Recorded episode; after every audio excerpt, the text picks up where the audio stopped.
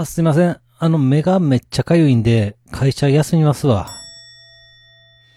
どうも、ラフでございます。えー、明治座でダンレイさん主演の舞台、花もゆるを感激してまいりました。平日の昼間ということでしたが、ぼちぼちと人は入ってましたね。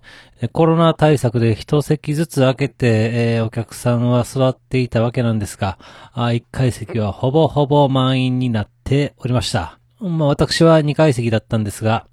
横の場は、なんか、持ち物をカサカサと音を立てて結構うるさかったです。まあ、舞台は1部、2部と、その間にね、30分の休憩が入るということなんですが、えー上演時間が3時間半という長丁場でございます。えーうるさいババアは一部が終わったら、ああ、もう十分堪能したわ。ああ、面白かった。ほな、帰りますって言っておりました。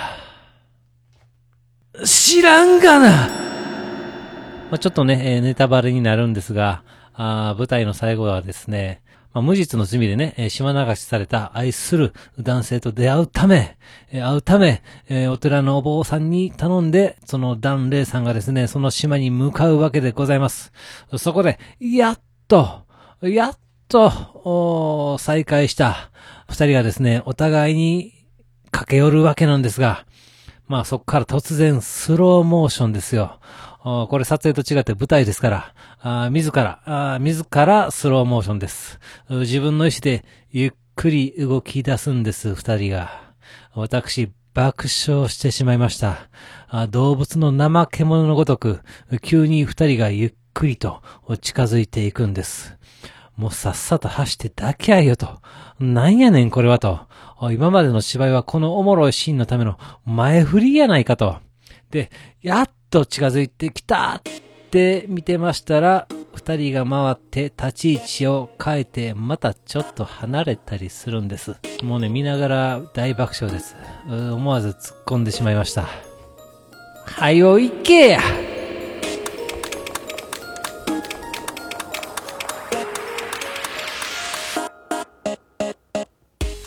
はい、始まりました。一人笑い第133回ということで、えーこの番組はずっと笑っていたい年のスピンオフ番組として私、ラフ一人で喋るポッドキャスト番組です。えー私、買われタロットカードを作ってると、この番組で何度も、何度も言ってるんですが、あ占い雑貨のイベントもコロナのせいで中止となり、えーそこの作品は披露されることなく、溜まっていく一方でございます。でね、まあちょっとね、ね同じもんばっかり作ってもしょうがないんで、変化をつけようと、このタロットカードをですね、まあキーホルダーにしたりとしていたのですが、まあそのキーホルダーも気がつけば30個以上できてるんです。で、これどないすんねんと。まあ、自己満足で作りまくってるけど、どないやねんと。意味あるんかと。これをね、世に出さない意味ないやんと思ってたんです。まあ、こんなもんやったらね、ほんまただただね、時間とお金をね、使って、えー壮絶なる無駄なものを作ってるだけなんとちゃうかと。でね、この前、たまたま、あの、マーケティングのセミナーを聞く機会がありまして、まあ、自力でね、頑張るのはもちろんやねんけれども、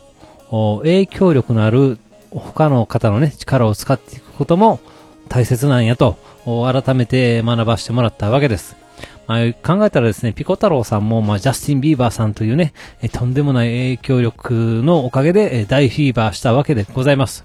で、まあ、私もね、ちょっと誰かに頼ってみようと、影響力のある人にお願いしてみようかなと、つうことで私の占い関係の唯一のつてであります。え占い雑貨のね、イベントを企画している方にメールをしたわけです。で、まあもう、ここはね、ちまちましてても仕方ないと、思い切ったことをやろうと思いまして、今まで作ったね、作品、全部もらってくださいと。もう話のネタとしてね、多くの方に配っていただけたら嬉しいですと。ということで、まあ、とりあえずね、ちょっとこの作品をね、見ていただいて、配ってもいいね、お眼鏡にかなうようなレベルに達していたら、とにかくね、えー占い業界でこれをね、えー宣伝してくれと。もちろんね、そのレベルに達してなかったら、突き返してくださいと、お願いをしたわけでございます。いや、でもこれほんと怖いですよ。もうこんな勝手なね、えー自分勝手なアプローチを相手にね、押し付けて、えー相手の気分を害したら、今後の仕事にも影響しかねないわけです。そしてまあ、相手にね、変な気を使わせてしまう可能性だって、えーあります。まあ、けどね、やっぱなんかね、アクションを起こさな、あ何も変わらないわけなんで、まあ、ここはね、ちょっと思い切って行動をしてみました。まあでもこれってやっぱほんまどんだけいいものが作れてるかっていうのが一番大切だと思います。まあそのね、製品のオリジナリティとか面白さとか、あもちろん細かい仕上がりとかもまあ大切なわけです。でまあ実はあの一番最初に作ったタロットカードが完成した時に、タイミングがたまたま合いまして、その先方さんとね、出会う機会があったので、まあそれを見てもらったことはあるんです。まあその時はね、えー、珍しがってもらって、えー、その方のブログにね、アップしてくれたりしたんですが、まあ今回はね、ちょっとそこまで気軽な雰囲気ではないですから、いや、どうなるものかと。まあ、ということでね、ドキドキしながらメールの返信を待つわけです。で、まあ、返信なかったらどうしようかなとか、仕事に影響したら最悪やななんて、考えていたんですが、次の日早速メールの返信が届きました。いや、まあ、そしたらね、やっぱりね、自分から行動せなあかんなと、やっぱり感じました。あメールのね、内容なんですけれども、まあ、お世話になりますと、話のネタどころか素晴らしいアーティスト作品ですよと。これをね、いただくわけにはいきませんと。むしろこちらのショップでお取り扱いさせていただくというのはどうでしょうかと。いや、これはすごいですね。いやいや、マジかと。えー、そして、えー、来年イベントを開いた際には、ブースを開設して展示しましょうと、を書いてくれてるんです。いや、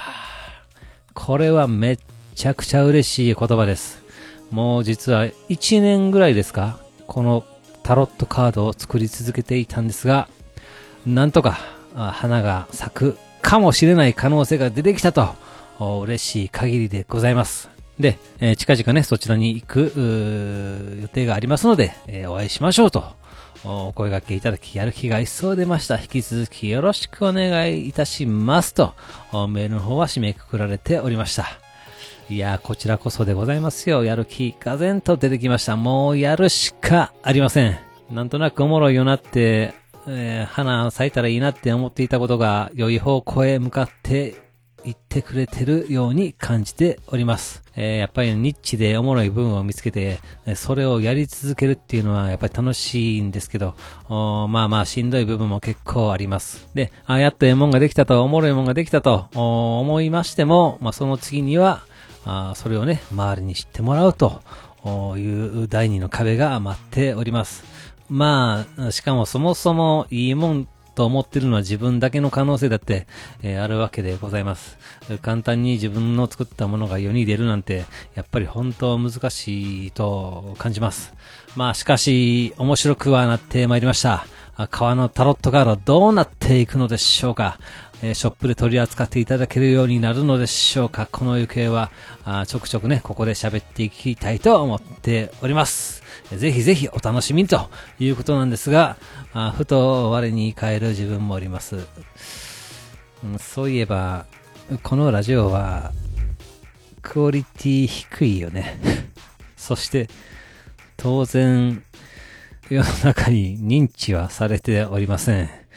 えー、これこそ喋る意味はあるのだろうかと。